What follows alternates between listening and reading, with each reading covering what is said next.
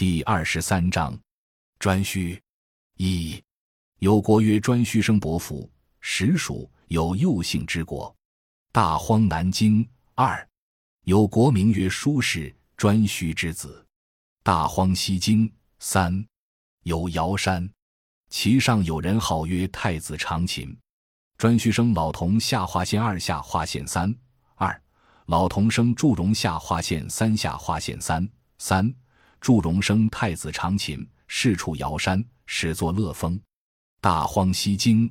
四，颛顼生老童，老童生重及离，帝令众献上天，离穷下地，下地是生耶，处于西极，以行日月星辰之行次。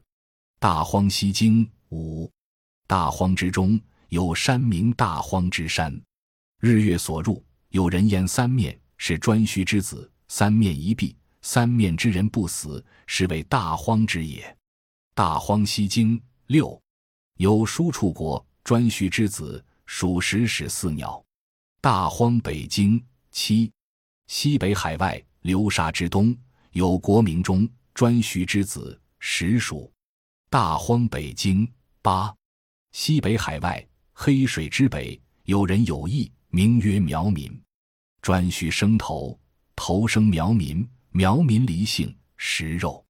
大荒北京九，又有成山，干水穷焉。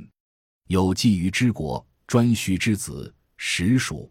大荒南京十，有鱼偏窟，名曰鱼腹。颛顼死即复苏，风到北来，天乃大水泉，蛇乃化为鱼。是为渔父，颛顼死即复苏。大荒西京十一，有驰名孟邑之功，颛顼之池。大荒西经十二，东北海之外，大荒之中，河水之间，富于之山，地颛顼于九平葬焉。秋夕有沉渊，颛顼所遇。大荒北京十三，物于之山，颛顼葬于阳，九平葬于阴。海外北京十四，汉水出富于之山，地颛顼葬于阳，九嫔葬于阴，四蛇未之。海内东京以上，我们看不出颛顼有什么事迹，只是他的儿子很多。据据拿颛顼与渔父并列，颛顼死即复苏，似乎颛顼是一个水族动物。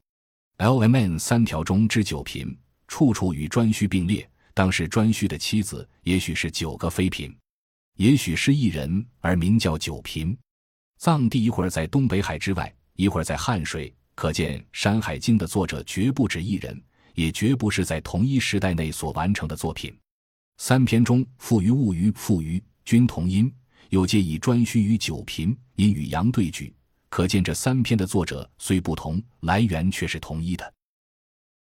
感谢您的收听，本集已经播讲完毕，喜欢请订阅专辑，关注主播。主页更多精彩内容等着你。